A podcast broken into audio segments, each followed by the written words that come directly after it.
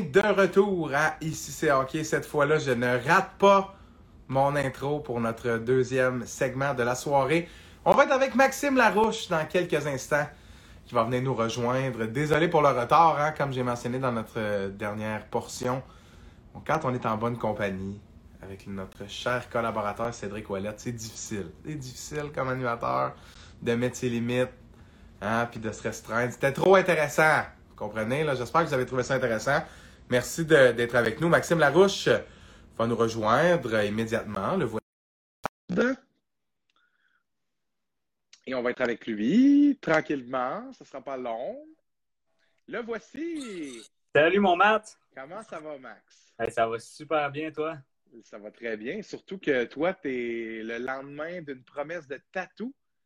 Ouais, euh, pour raconter la petite histoire aux gens, hier matin, je me lève. Euh, je suis de bonne humeur, puis je suis de bonne humeur parce que j'ai un bon feeling qu'Eric Brandstrom va scorer son premier but en carrière le soir même face aux Canadiens. Donc là, je suis sur Twitter, je me dis, je vais le dire sur Twitter, comme ça, hein, ça, va. je, vais, passer pour un génie si Brandstrom score. je me dis, je vais faire encore mieux que ça. Je vais dire que je me fais tatouer EB26, les initiales de Brandstrom et son numéro s'il marque son premier en carrière. Donc, euh, je mets ça sur Twitter. Les gens prennent des screenshots. Il y en a qui retweetent pour vraiment que je ne puisse pas m'en sauver si ça arrive. Et euh, ben, c'est arrivé, Colin. Oui, Max, moi, j'ai vu ta story. Je ne vois pas beaucoup sur Twitter dernièrement. Je n'ai pas vu le tweet, là. Mais j'ai vu ta story où tu as mentionné ça. J'ai fait Ah, ça, c'est bon. Euh, puis, quand j'écoutais le match, à chaque fois que je voyais Brainstorm avec la rondelle, je me disais Ah, si, il était pour scorer. Un, ça serait bon parce que je savais que c'était toi cette semaine au podcast.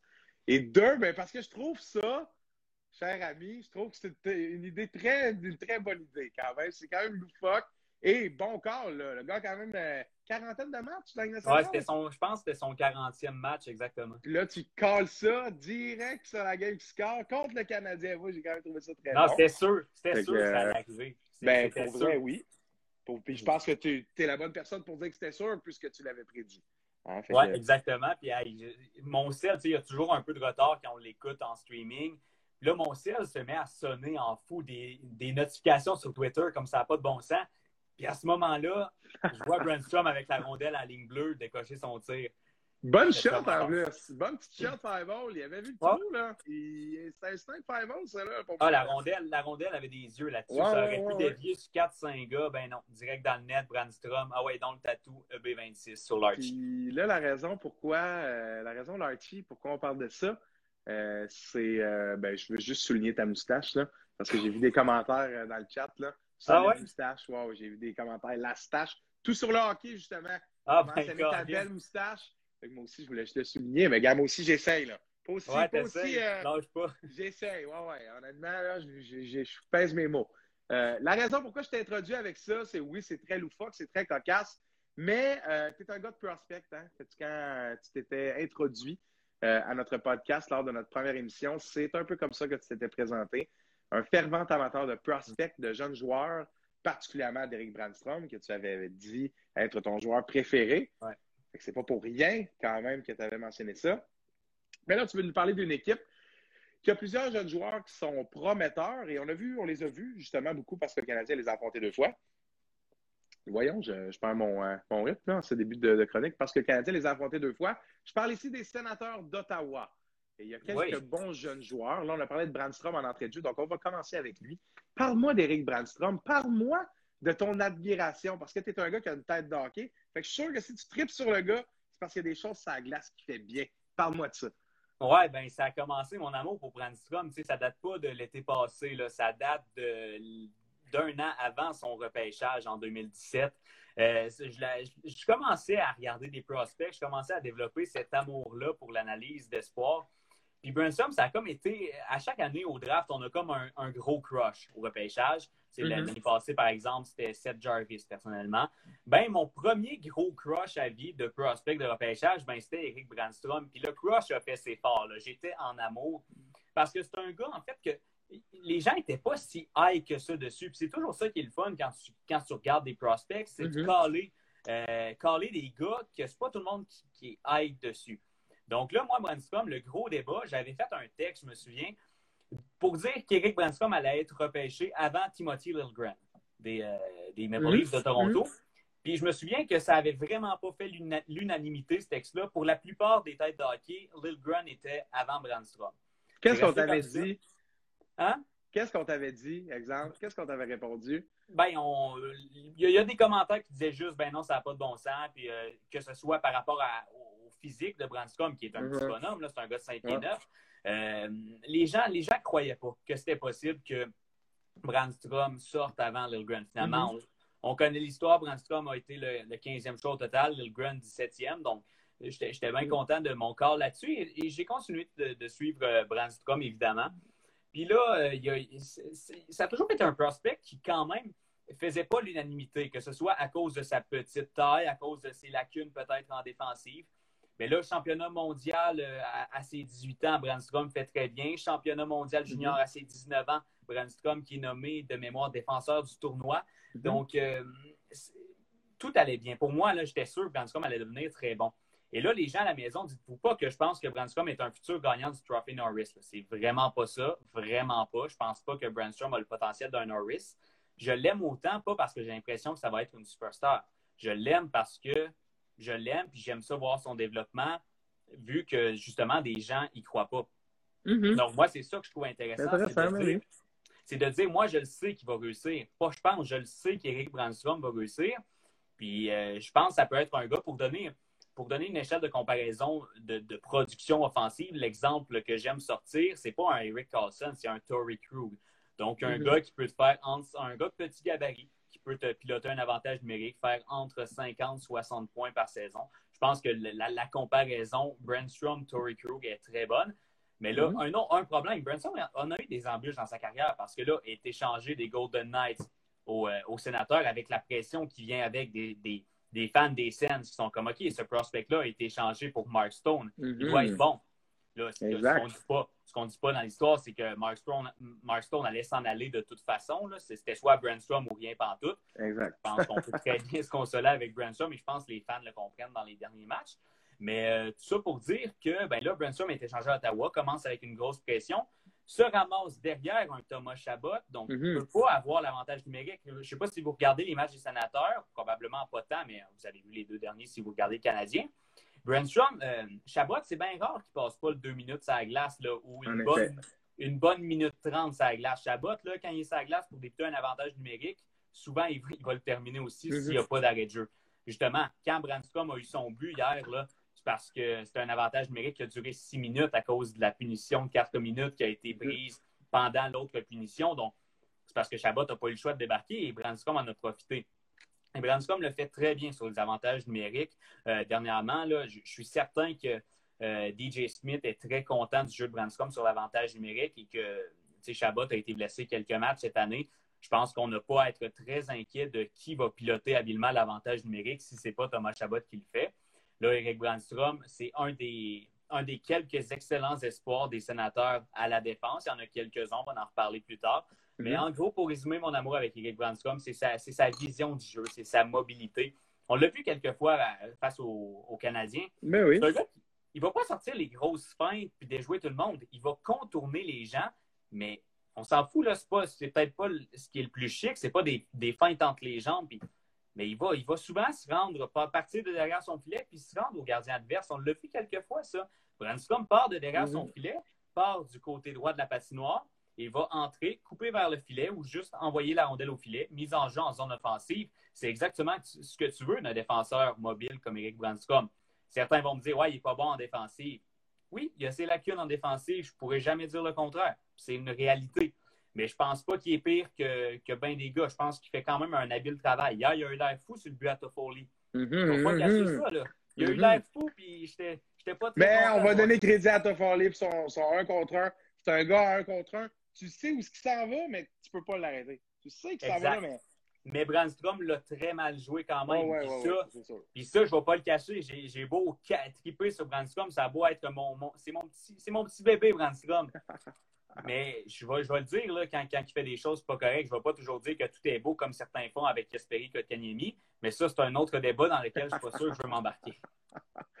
tu vas te faire lancer des tomates dans le chat, en tout cas. Ah, je suis habitué sur Twitter.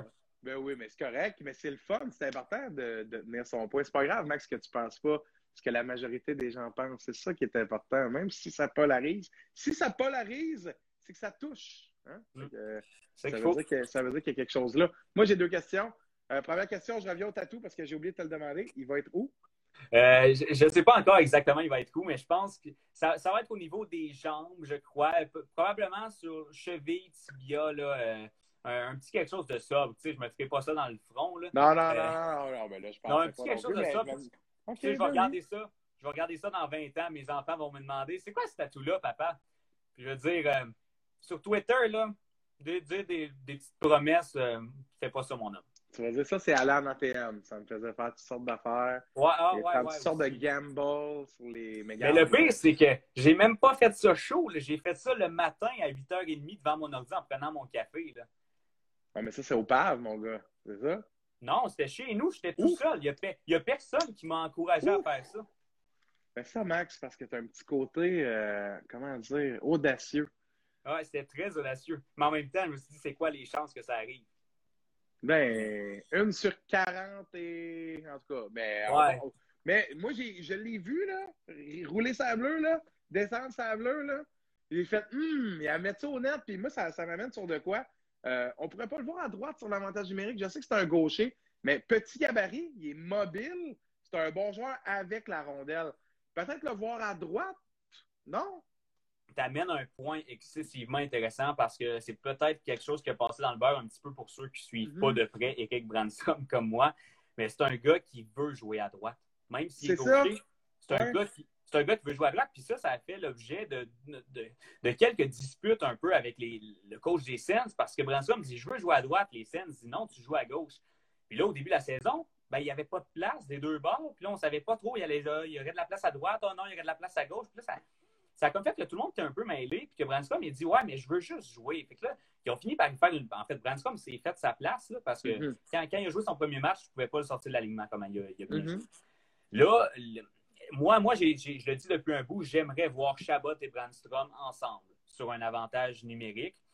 Mais la LNH étant, ce la LNH étant ce qu'elle est en 2021, par contre, c'est rendu rare, je pense, les, deux défenseurs sur l'avantage numérique. C'est ça l'affaire. Puis les sénateurs suivent cette lignée-là. Hmm. Est-ce qu'on va le voir un jour? Fort? Probablement, mais pour l'instant, les sénateurs se fient vraiment sur Chabot, qui est le quart arrière.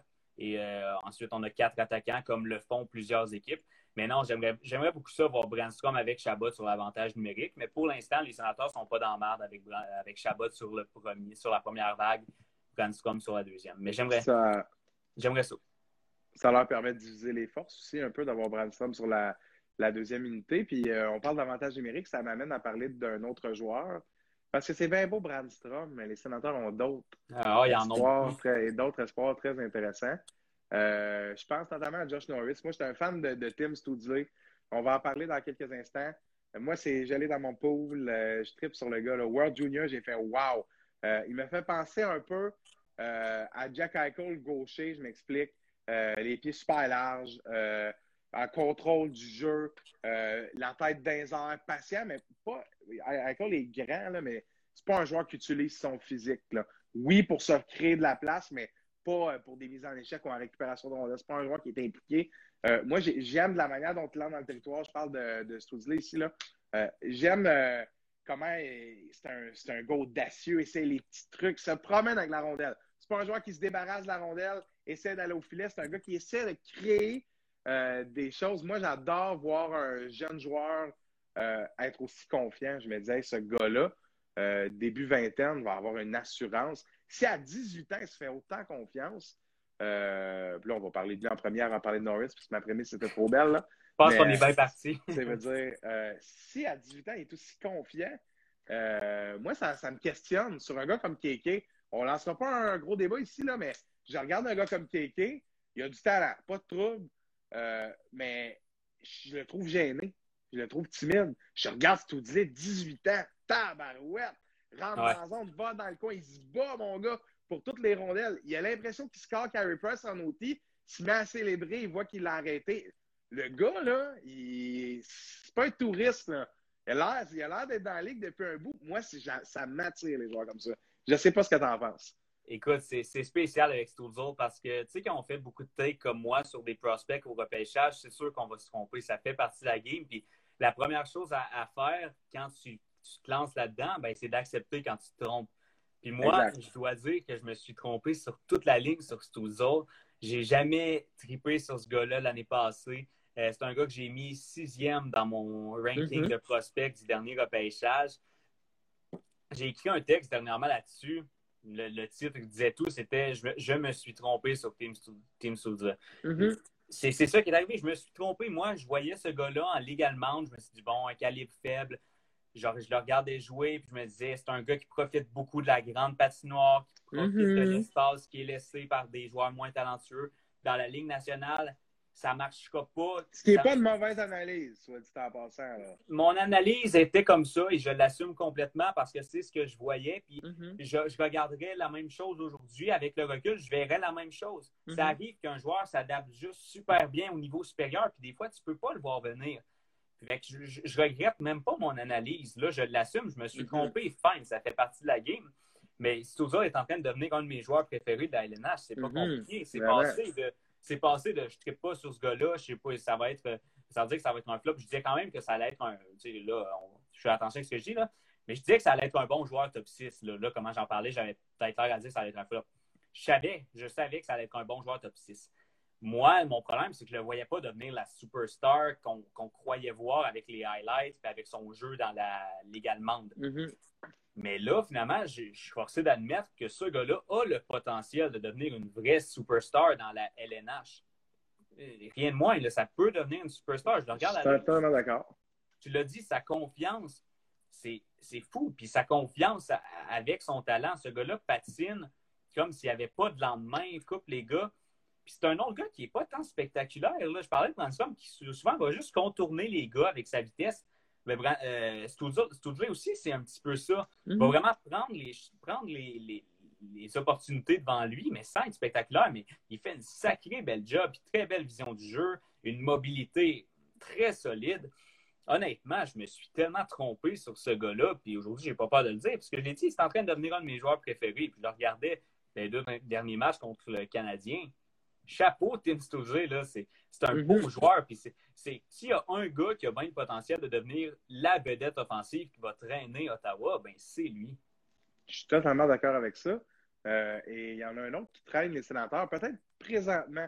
C'est probablement lui qui les traîne. C'est ce qu'on entend beaucoup dans les médias dernièrement. Et je vais faire un lien là, qui est trop facile et trop beau à faire. Mon moment préféré du match là, hier, Max, c'est quand Brady Kachuk est dans la box. Puis, Mm. Ah, tu sais, là, je ah. vois, là. Puis le petit Tim, là, il passe, puis il le regarde, puis il peut pas s'empêcher de rire parce qu'il regarde son body, il vient de knocker Sharrod bien raide, là. Il vient de le casser à la gueule, littéralement, là. Puis il regarde son chum, qui a notre âge, des 21, 22 ans, là. Puis qui, il a, non, il n'a pas encore d'enfêté, c'est vrai. Qui, il sort d'un fight, pareil, là. Les deux se regardent rire. Moi, j'ai vu cette vidéo-là, puis moi, je suis un fan du Canadien. J'aime les sénateurs aussi, là, mais ce moment-là, j'ai fait wow! Ça, là, ça, c'est un du spectacle. Les gens veulent voir ça, une bromance comme ça. Puis deux, 100% sincère. Sans rien, rien de planifié là-dedans. Là. Tu vois que c'est vraiment deux, deux, genre, tu vois que Ketchuk a dû dire Charlotte, il est fatigant, moi, il casse la gueule. Puis c'est ça qui s'est passé, puis il est fatigant, ce gars-là, puis je t'amène sur Ketchuk, là. Il est fatigant, ce gars-là, parce que tu as l'impression que a toujours les yeux plus gros que la panse. Puis tu sais-tu quoi, finalement, non. Euh, il est toujours dérangeant, tu te dis, c'est juste un fatigant, il score. Euh, c'est juste un fatigant qui peut se battre, t'en scores un autre. C'est juste un fatigant qui peut, qui peut se battre, il te pogne un 2 après un sifflet qui te fait virer le momentum de bord. Tellement un joueur important. Ah, il savent, mais quel joueur important, Brady à son, à son année de repêchage, je vais juste rappeler que les gens parlaient de lui comme un complément. C'est pas un complément, c'est, ça peut être le moteur. de cette équipe-là. C'est ça. C'est pas un joueur. Je pense qu'il y, a plusieurs types de joueurs. Il y, a, le complément qui va bien compléter les joueurs talentueux. Il y a les super vedettes et il y a les joueurs très talentueux. Puis tu as comme Brady Catcher qui est comme un mélange de tout ça. Oui, exactement. C'est bien mais qui n'est pas, pas un complément. Il, peut être le moteur de ton attaque parce que c'est un gars qui peut scorer, c'est un gars qui peut frapper, c'est un gars qui peut tout faire sur la glace. Et euh, nous, on a espéré Kotkaniemi. Mais encore une fois, je ne vais pas me lancer dans ce débat-là. Je l'amène comme ça. Mais Brady Kachuk aurait pu porter l'uniforme bleu-blanc-rouge ce week-end. Je dis ça comme ça. Mais il parle-tu trop, Max? Parce qu'il parle, maudit. Parce que, tu sais, Gallagher parle aussi. Mais Ketchup, il parle. Puis je sais pas si tu, tu l'as vu, mais tu sais, durant le match, là, il reste debout au bout du banc, il s'assoit pas. Il reste debout à côté, il a la dent pétée, là, puis il, se gosse après son là. Puis il reste pendant deux minutes et demie debout, sans s'asseoir à l'écart des autres joueurs, puis il parle. Fait juste parler, sans arrêt, sans arrêt, sans arrêt, sans arrêt. Puis, oui, ça font, un marché comme Ottawa qui cherche, un, cherche les sparks, là. Ils vont le prendre, un gars de même. Vont tous mettre leur, leur, leur, leur énergie, leur attention dessus. C'est parfait. Mais est-ce que on aurait quand si ce gars-là nous avait coûté des punitions euh, pour nous faire perdre des matchs, est-ce qu'il aurait été au bûcher à Montréal parce qu'il prend trop de place, pense à lui, c'est son ego. Euh, tu penses quoi de ça? Écoute, rendu là, ce gars-là nous aurait fait gagner des matchs comme il les a fait gagner à Ottawa ce week-end aussi. Là. OK, il aurait peut-être. Josh Anderson. Josh Anderson, on peut se rappeler de sa punition d'innocent en fin de semaine, au dernier match? Enfin, mm-hmm. enfin. Ça, ça c'est pensé au nom d'Anto avant le dépôt. Oh, ouais. Fait que ça, rendu là, est-ce qu'il est, est allé au bûcher? Moi, j'en ai même pas entendu parler par la suite. T'as raison. Il y, y, a beaucoup de choses qui ont pu éclipser ce moment-là. Je pense notamment au but refusé à la fin, puis ça, on n'en parlera pas parce que je pense qu'on est tous d'accord là-dessus. C'était un but. je suis pas un fan du Canadien. Je suis plus un fan d'Ottawa que je suis un fan du Canadien. Mais c'était un but. Mais cela dit, Anderson, cette punition-là était ridicule on n'en a pas parlé parce qu'on a trouvé la faute, on a mis la faute sur quelque chose d'autre, c'est correct. Mais écoute, un joueur comme Brady Kachuk, est-ce qu'on est-ce qu'on cracherait dessus parce qu'il ferait, il prendrait des punitions d'innocents des fois? Combien il y en a eu de punitions d'innocents dans le CH depuis le début de l'année, que ce soit des punitions d'indice, que ce soit des, punitions justement comme Anderson ou des punitions pour, euh, pour euh, retarder le match en envoyant le mm-hmm. puck dans les estrades? Mm. Ben, c'est toutes des punitions qui ne devraient jamais arriver. Fait quand du là, moi, Kachuk, je le prends dans mon équipe, même s'il m'en prend une de même par match, une punition. Bien d'accord avec toi, 100% d'accord. J'essaie de me faire un peu l'avocat du diable, tu sais, pour que ça soit intéressant. Mais non, je suis d'accord. C'est sûr que c'est un. Ben oui, c'est ça qu'il faut. C'est un joueur polarisant, Brady Kachuk, euh, je pense, dans, dans, dans, plusieurs aspects de son jeu. Là. Euh, autant sur la glace qu'un peu en dehors avec le personnage. Moi, j'aime le personnage euh, encore plus que Matthew. Là. je trouve que Brady est vraiment flamboyant je m'attendais pas à ce qu'il soit aussi. Euh, moi, j'étais de ceux qui pensaient un peu, euh, un peu, un peu ce que tu disais au début. Je le voyais comme un power forward, une pièce pour une équipe, mais pas nécessairement le genre de joueur sur lequel tu veux construire. Mais je pense qu'on découvre aussi dans le hockey moderne que des joueurs avec des personnalités comme celle-là, euh, ça a une valeur aussi. Regarde Gallagher, je compare pas les deux personnalités, mais outre son talent, ce gars-là a une personnalité, un caractère, un bagage propre à lui qui fait que cet individu-là a une valeur X. Si on enlève tout ce qui est hockey, là, il y a quand même une valeur pour la, la richesse de la personne qu'il est dans toutes les décisions qu'il va prendre pour l'équipe, dans, dans, dans, son leadership, je pense euh, que c'est un peu le même genre de phénomène. C'est-à-dire qu'on aime ce qu'on voit sur la glace.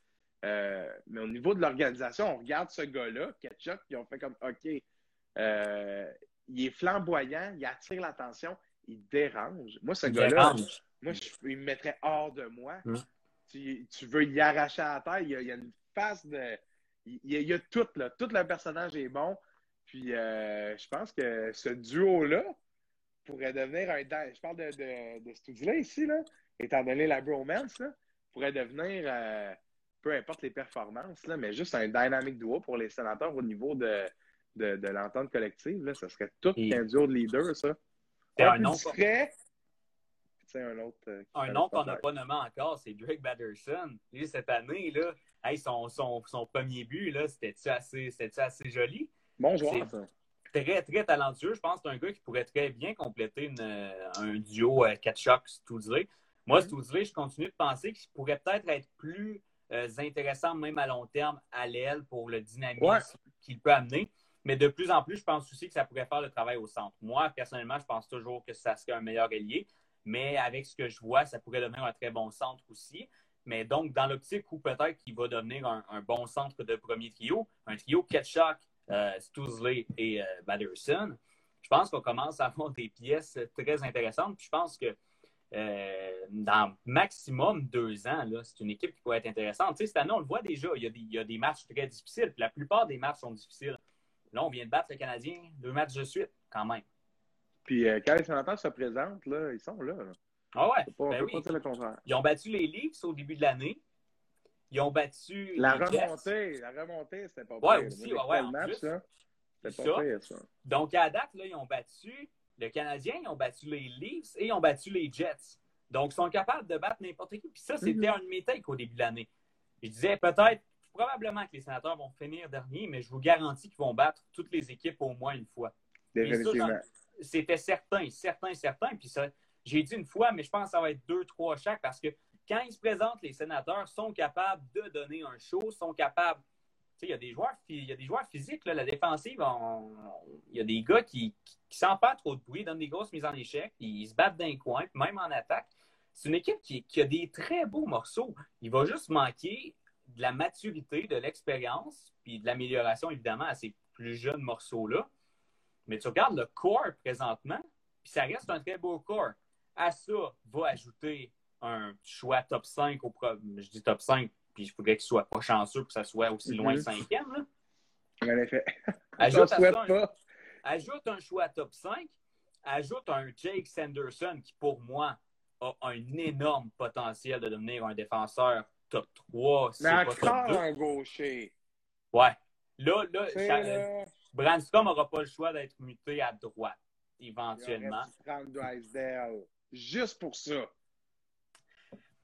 On ne s'entendra pas sur celle-là, mon mat. Mais non, mais je suis d'accord que Sanderson est un défenseur bien plus complet. Là.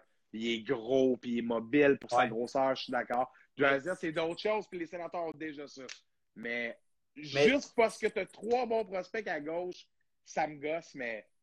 Mais dans l'optique, c'est ça, moi, moi, ce qui vient me déranger un petit peu, c'est que justement, là, tu draftes Sanderson, tu as déjà Chabot, et tu refuses quand même que Brandstrom joue à droite. Moi, c'est surtout ça.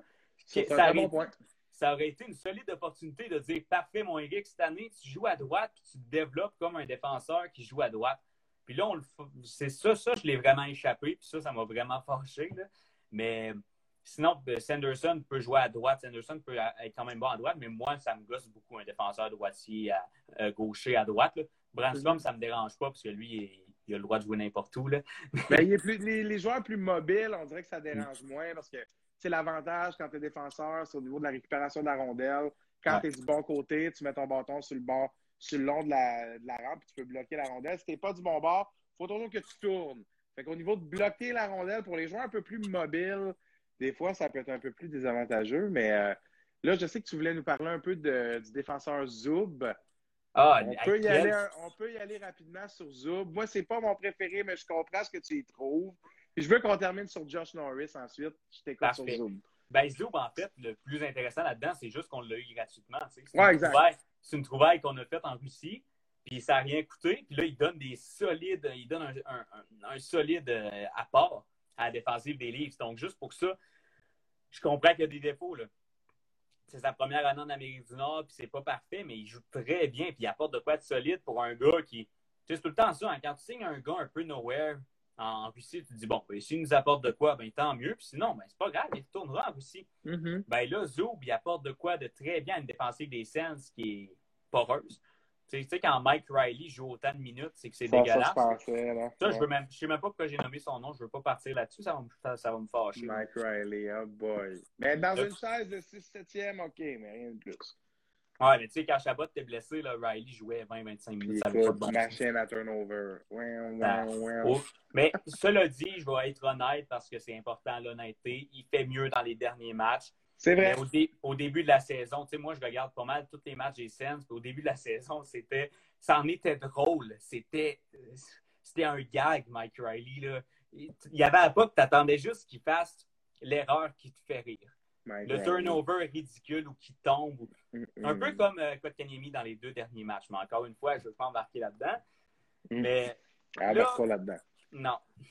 Mais euh, donc là, tu voulais finir sur Josh Norris. Oui! Parce que Josh Norris est phénoménal. Moi, je l'ai vu jouer dans la Ligue américaine. Euh, je l'avais vu euh, à la Place Belle des matchs que j'étais allé. Mais tu sais, je me rappelle d'avoir regardé certains matchs à la télé aussi contre les sénateurs de Belleville. Puis je me disais, mon Dieu, le petit Norris, quand il va monter là, dans les nationales, il va être bon en tabarouette parce que euh, petit joueur, mais euh, skills, skills, skills, skills, skills, vision, confiance. Pas le même genre de joueur que mais euh, dégage un peu la même chose, c'est-à-dire pas beaucoup d'expérience dans les nationales, arrive là, super confiant. Tu son but en tir de barrage contre Carey Price? Ça, ça prend une paire de couilles là, pour essayer ça. dans le shelf de même, zéro hésitation. il a gagné complètement son duel. Là, zéro goaler jamais là là-dedans. s'est fait dominer par un kid de même moi, je trouve les deux de suite, là, un five-hole, après ça, un autre dans le cheese de même. Je trouve que ces deux kids-là amènent comme un, un vent nouveau chez les Suns. On avait vu des espoirs. Batterson, les autres années, oh, c'était difficile. Ketchuk, ben oui, c'était intéressant. Mais euh, Norris, euh, c'est une autre dynamique. Là, puis j'ai aimé, moi, voir l'entraîneur euh, DJ Smith leur donner énormément de glace. On les voit en prolongation, on les voit dans des missions importantes, puis pas juste contre le Canadien, même dans les matchs avant. On sent qu'il veut faire progresser son équipe, puis je pense que Josh Norris va progresser pas pire. Ouais, ben Norris, c'est un autre cas intéressant parce que c'est un autre gars que j'ai suivi beaucoup Laval l'an dernier pour suivre Eric Brandstrom, mm-hmm. évidemment. Euh, pas Laval, excuse Belleville, Belleville. Mm-hmm. Puis Norris, c'est un gars, au début de l'année, je me disais, bon, ça, ça, ça va être un très bon troisième centre. Moi, je le voyais comme un excellent troisième centre. Puis là, plus l'année avant, je me dis, crime, ça pourrait être un deuxième. Il y a quand même un upside intéressant de deuxième. Puis à la fin de l'année, ça, ça se confirme quasiment cette année, je me dis, crime, ça pourrait être un premier centre correct, ce gars-là. Tu sais, ça ah, être un... Parce que pour moi, pour, pour moi, un vrai premier centre, ça doit faire un point par match que Norris ne fera pas. Mais ça peut être un centre un peu à la Ryan ou Jet Hopkins, côté production, tu sais, qui va tout le temps 60, 70 points, qui tourne dans ces eaux-là. Mm-hmm. Donc, un, excellent deuxième centre. Si Stouzo se développe en vedette, premier centre, ben, là, ça serait un bon, un solide one-two punch. Mais puis je suis content parce que je lisais un texte il y a quelques semaines ou quelques mois. Je pense que le, je pense c'est le hum, recruteur en chef des sénateurs qui, qui disait exactement ce que j'avais vu tout au long de l'année, que lui, là, il voyait un troisième centre au début. Puis là, plus il voyait mhm. ça, plus il se disait, ben Caroline, ça va peut-être devenir un premier centre. Donc, euh, on a vraiment vu la, même progression de Josh Norris. Puis là, on le regarde cette année, puis là, c'est 12 points en 21 matchs qu'il a. Puis au-delà des points, tu sais, j'en parlais l'autre fois, moi, c'est les points, c'est pas quelque chose mhm. qui m'excite tant que ça. Moi, c'est comment, le gars, comment le gars va jouer sa glace. Puis Norris, rien à dire. En avantage numérique, ce gars-là est beau à voir. Puis il va prendre, plus il va prendre de confiance, plus il va prendre. Tu sais, des fois, c'est pas, c'est même pas la confiance, c'est juste de, d'améliorer ta prise de décision avec l'expérience. Parce que mhm. tu arrives dans LNH qui est une toute autre vitesse, qui est des gars, des gars qui sont là des fois depuis 15 ans, puis des excellents joueurs. Fait que des fois, c'est juste d'adapter ta prise de décision. Puis Norris a déjà une excellente prise de décision, a déjà euh, d'excellentes habiletés offensives. Donc, je ne serais pas surpris, honnêtement, que ce gars-là fasse le 50-60 points un jour. Et ça, c'est excellent pour les Sens parce que je ne pense pas que c'était quelque chose à quoi on aurait pu s'attendre il y a un an. Puis là, la progression, ben, elle s'en va en flèche comme ça. Puis tant mieux. Moi, les Sens, c'est une équipe que je vais définitivement suivre. Pas évidemment beaucoup pour Brandstrom, mais quand même, dans les prochaines, prochaines années, c'est une équipe que je vais suivre pour tous les jeunes joueurs qui sont là. Puis là, on n'a pas parlé de gars comme Tyler Cleveland, qui est un bon euh, dernier joueur de mm-hmm. euh, Shane mm-hmm. Pinto également. Il y, a, une couple de gars qui, qui, ont des solides potentiels que j'ai hâte de suivre. Le défenseur aussi, Bernard Docker, est pas repêché Oui, Jared Bernard Docker. Il y a Lassie Thompson aussi, le Finlandais. Mm-hmm, Vraiment, le, top 6 à la défense des, des pourrait être excessivement solide. Je, fais quelque chose rapidement. Là. Mettons qu'on dit Chabot avec Bernard Docker qui est plus défensif. Ensuite, tu as Sanderson avec Brandstrom à droite. Puis tu peux compléter ton, euh, ton top 6 avec des gars comme Tyler Cleveland, avec un gars comme Lassie Thompson.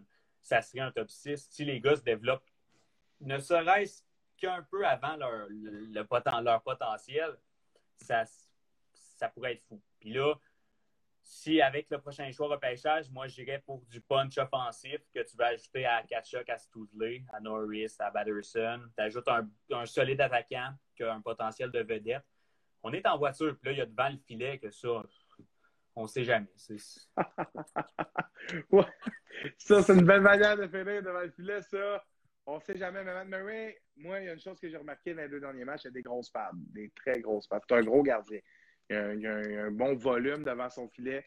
S'il peut retrouver un peu sa confiance, je suis Eh, convaincu que ce gars-là. c'est euh, pas un mauvais gardien. Là. Non, non, vraiment, pas. Là. vraiment pas un mauvais gardien. Il- Moi, je suis convaincu, moi, moi-même avec son dé- mauvais début de saison, je suis convaincu que les Sens ont fait une bonne affaire autant avec la transaction qu'avec son contrat.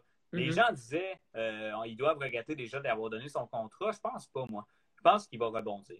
Ouais, moi aussi. Puis euh, c'est intéressant pour Ottawa d'avoir un- une nouvelle présence dans le filet. J'enlève rien à Craig Anderson, mais moi, je n'étais vraiment pas un fan de, de- de ce gardien old school.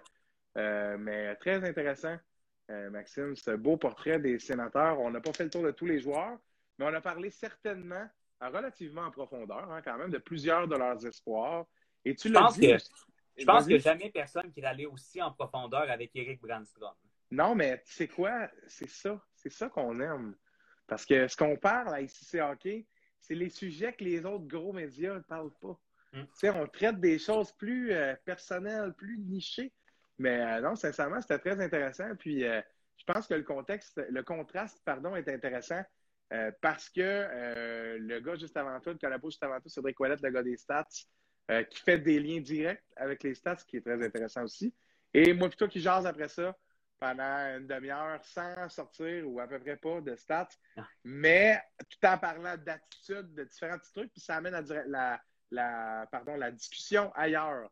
Ouais, tout avant, intéressant. Je trouve que c'est super intéressant, euh, Ced, avant aussi, avec les stats, les gardiens, tout ça. J'ai vraiment trouvé ça intéressant, mais c'est vrai que c'est intéressant d'aller aussi de l'autre côté sans quasiment.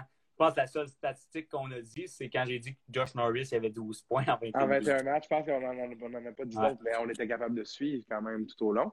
Fait que bon travail, bon travail. Euh, je t'invite à commencer déjà à regarder pour des prochains joueurs à nous présenter. Peut-être pas une équipe lors de ton prochain passage, mais peut-être certains noms des jeunes qui attirent ton attention. Zegras commence à Anaheim. Il va Ouais, falloir des développements. Euh, il risque d'avoir quand même quelques belles surprises à venir. Je te remercie beaucoup, Maxime Larouche, pour ton premier segment complet avec nous à ICC Hockey. Hey, merci à toi, super le fun. Merci beaucoup, Max. Fait que très gentil. Ça a été un plaisir d'avoir Maxime Larouche, qui est responsable des communications des Foreurs de Val d'Or avec nous pour ce segment sur les sénateurs d'Ottawa où on a décortiqué, comme Maxime le dit, en profondeur, notamment Eric Brandstrom et ses autres acolytes de la capitale nationale. Ben, c'est tout pour nous en ce mercredi. Je vous remercie d'avoir été avec nous. On se retrouve lundi prochain. Puis là, attachez votre tuque. Là, il y a six personnes qui sont là dans le chat. Attachez votre tuque, OK? Parce que lundi, on a deux gros invités. Un invité que vous connaissez assurément. Je vous invite à suivre ça dans les prochains jours pour l'annonce des invités. Bonne soirée tout le monde. À lundi.